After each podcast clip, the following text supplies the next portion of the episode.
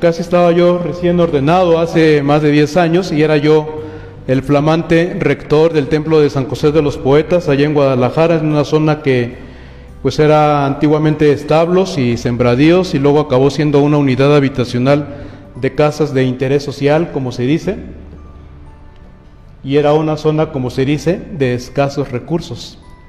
Y entonces era yo rector del templo, pero el encargado, el, el el, el, administrador del templo del Padre Carlitos. Y pues como comprenderán, si era una zona de escasos recursos, pues a nuestras colectas nunca llegaba ningún billete. De hecho, cada semana decía el Padre Carlos, decía el chiste, las únicas monedas que se van a salvar son las chiquitas.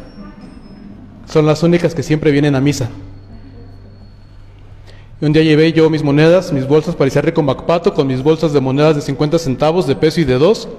Y conce que ya las llevaba yo pues por montones en bolsitas, se las puse al cajero y me vio con una cara de espanto.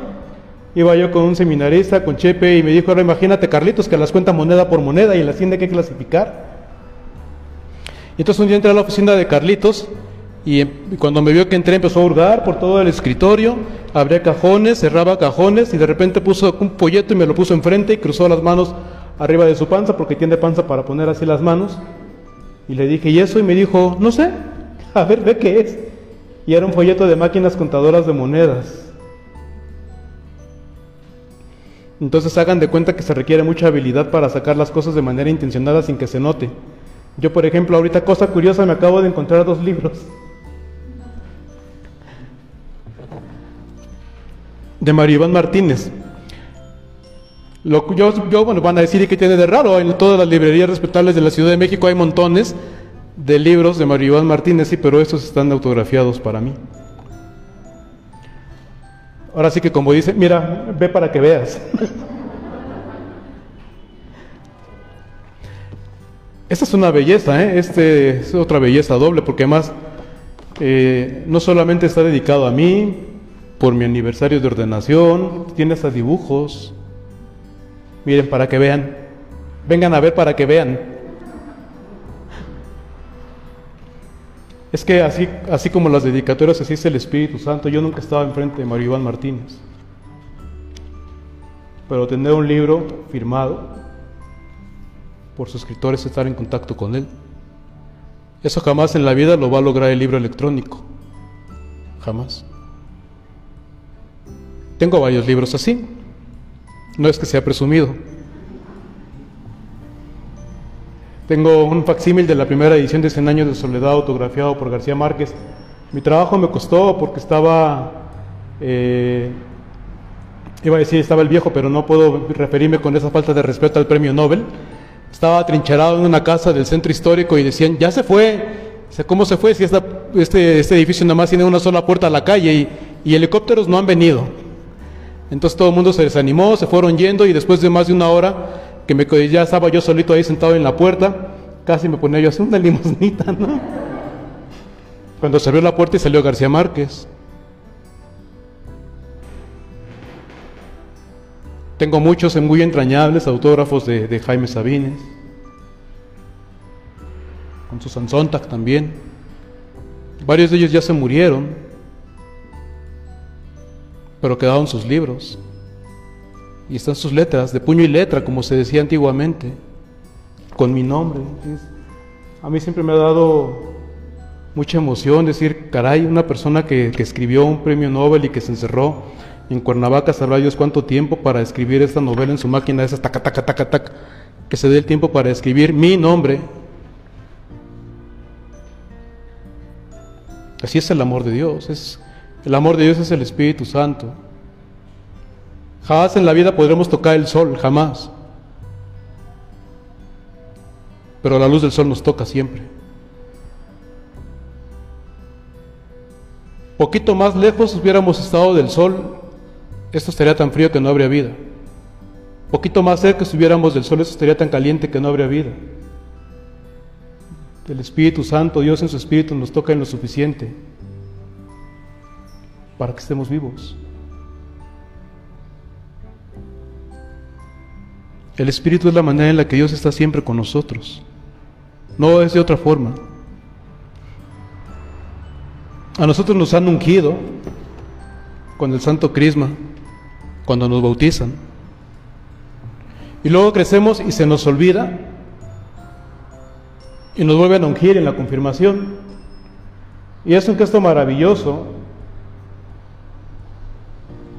Antiguamente a los luchadores los embarraban de aceite para que sus contrincantes no pudieran agarrarlos tan fácilmente, para que fueran escurridizos. Es una manera en la que Dios tiende de protegernos y de acompañarnos porque sabe que va a venir alguna lucha. Siempre, siempre hay luchas. La vida nunca es fácil, que lo diga mi corazón, que ha llorado, pero siempre hay momentos en los que todos tenemos que batallar, luchar, enfrentarnos a algo, a lo que sea.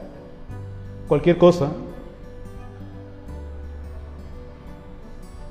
Desde un envidioso chisme, una enfermedad mortal, un accidente, un virus nuevo.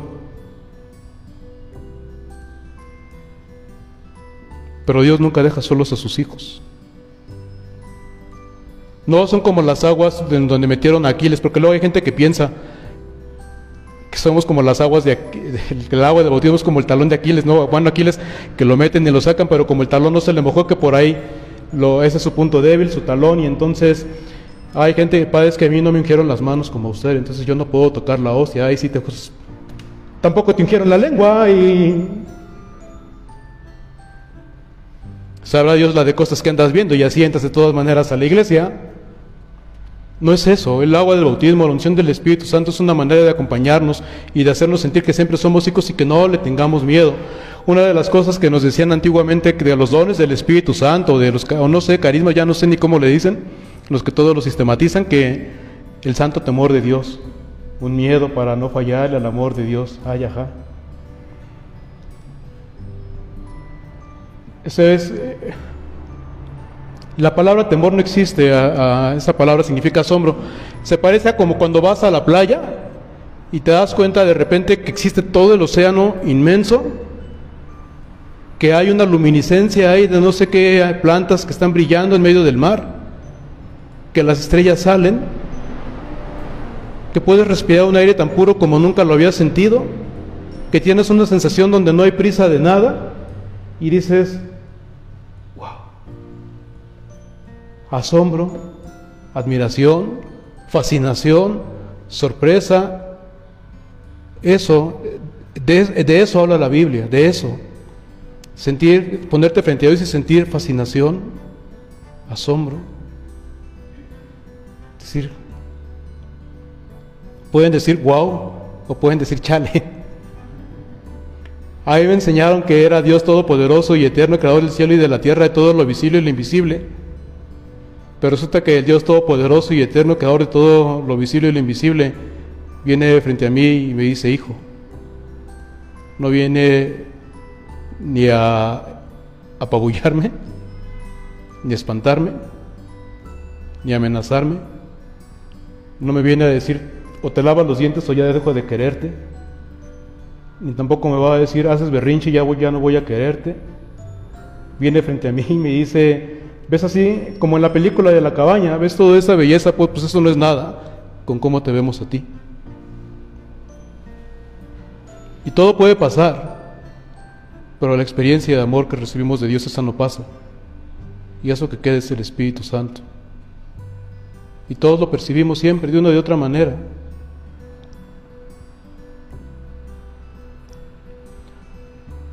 Tengo dos amigas que les dio cáncer, de esos de mujer casi al mismo tiempo, primero a una, luego la otra, y a una le hicieron quimioterapia y se le empezó a caer el cabello, y fueron a raparse, bueno, fue a raparse, pero la otra amiga que también sabía lo que se sentía, fue con ella a la estética, como se dice, un día se presentó con, una catequista, con Carlitos, y le dijo, padre, ¿se acuerda de mí? Y dice Carlitos, ah, sí, la peluquera, estilista, padre. Entonces fueron a la estética y se raparon juntas. Y claro, tú te das cuenta que puedes quedarte sin cabello, pero si no te quedas sin amiga, ¿por qué no puede vivir sin cabello? Pero no se puede vivir sin amor. Y podemos perderlo todo, pero tenemos al Espíritu Santo. Y eso significa que en el fondo no hemos perdido nada. Los niños crecen Yo sé que en el momento caminamos por la sala y nos clavamos 77 piezas de Lego en el pie y gritas todo lo que se puede gritar. Hasta a mí me ha tocado con mis ajados que estás dormido y te abren el ojo. Padrino, ¿estás, ¿estás dormido? Y dices, no, soy aquí rompiendo el récord Guinness. Y pasa el tiempo y los niños crecen y luego los bodos que se casan y se van, o se hacen independientes o no se casan, o como sea. El asunto es que, pero quedan en el corazón y en la recámara de la memoria, en eso que llamamos la nostalgia, todavía el ruido de los juguetes y el ruido de las risas que van y vienen de un lado a otro del corazón rebotando, y eso que quedan esos nuevos recuerdos también es el Espíritu Santo. La gente muere. No nos gustaría morir a nadie, pero la gente muere. Y a veces quedan solamente los cadáveres o los huesos al cabo de los años, o el polvo de las cenizas en los nichos. Pero mientras nosotros lloramos y depositamos huesos y ceniza en los sepulcros y en los nichos, el Espíritu de Dios sopla sobre ellos para darles vida nueva. En ese momento comienza la resurrección. Eso también es la fuerza del Espíritu Santo. Y nunca se pierde. Hay gente, la iglesia es la iglesia por el Espíritu Santo. La iglesia no es la iglesia ni por su liturgia, ni por su disciplina, ni siquiera por los sacramentos, con todo lo, lo fuerte que pueda escucharse. Pero la iglesia solamente es la iglesia porque tiene el Espíritu Santo. A veces hay gente que dice, padre, las imágenes, ya parece esto un templo protestante. Ay, señoras, las imágenes las compramos hasta en el mercado, pero el día que el día que no tengamos el Espíritu Santo, la iglesia no vale por lo que cuesta el material, los ladrillos, el cemento, la varilla. La iglesia vale como cualquier casa por el amor con que he recibido a la gente que llega ahí a comer o a dormir o a vivir. Porque ahí te hacen sentir familia. Cuando nos falte el Espíritu dejaremos de ser familia. Yo me preguntaba una vez qué pasa si dejo de ser misionero josefino, qué pasa si dejo de ser sacerdote, qué pasa si dejo de ser Aguilar Manríquez, qué pasa si dejo de ser Miguel Ángel, qué va a quedar de mí, va a quedar una cosa que Dios va a seguir diciendo de todas maneras con todo su corazón y con mucho orgullo. Hijo, y recuperaré mi nombre, y recuperaré mis apellidos, y recuperaré toda mi historia el día que yo me di cuenta que el Espíritu de Dios me tomó de la mano y siempre estuvo caminando conmigo, y que esa fue la manera en la que Dios anduvo caminando y andando conmigo siempre, todos los días, hasta la hora de la resurrección. En el fondo nunca estamos solos, nunca nos hemos quedado sin el Espíritu Santo. Los ojos pueden cerrarse y no volver a abrirse, pero el amor con que fuimos contemplados permanece.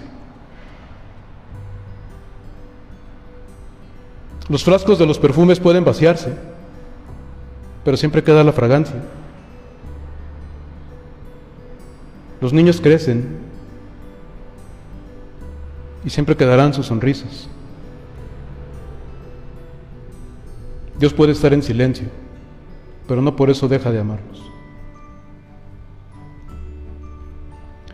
En fin, muchas cosas pueden destrozar nuestras vidas, pero solo por encima y nada más por un tiempo porque nada puede destruir que somos hijos amados de Dios y que lo somos por su Espíritu y que al Espíritu nadie le da órdenes porque es libertad. A una mamá no le puede decir nadie a cuál de sus hijos tiene que querer y a cuál de sus hijos va a alimentar y a cuál de sus hijos va a salvar. Los quiere a todos, los salva a todos y les da de comer a todos. Siempre. Nadie morirá para siempre porque el Espíritu es vida. Y nadie deja de ser amado nunca porque el Espíritu es la ternura de Dios. Así que siempre en el aire estará el Espíritu de Dios rotulando dedicatorias en las vidas de cada uno y de cada uno. A mi hija, a mi hijo, con amor eterno, mamá y papá.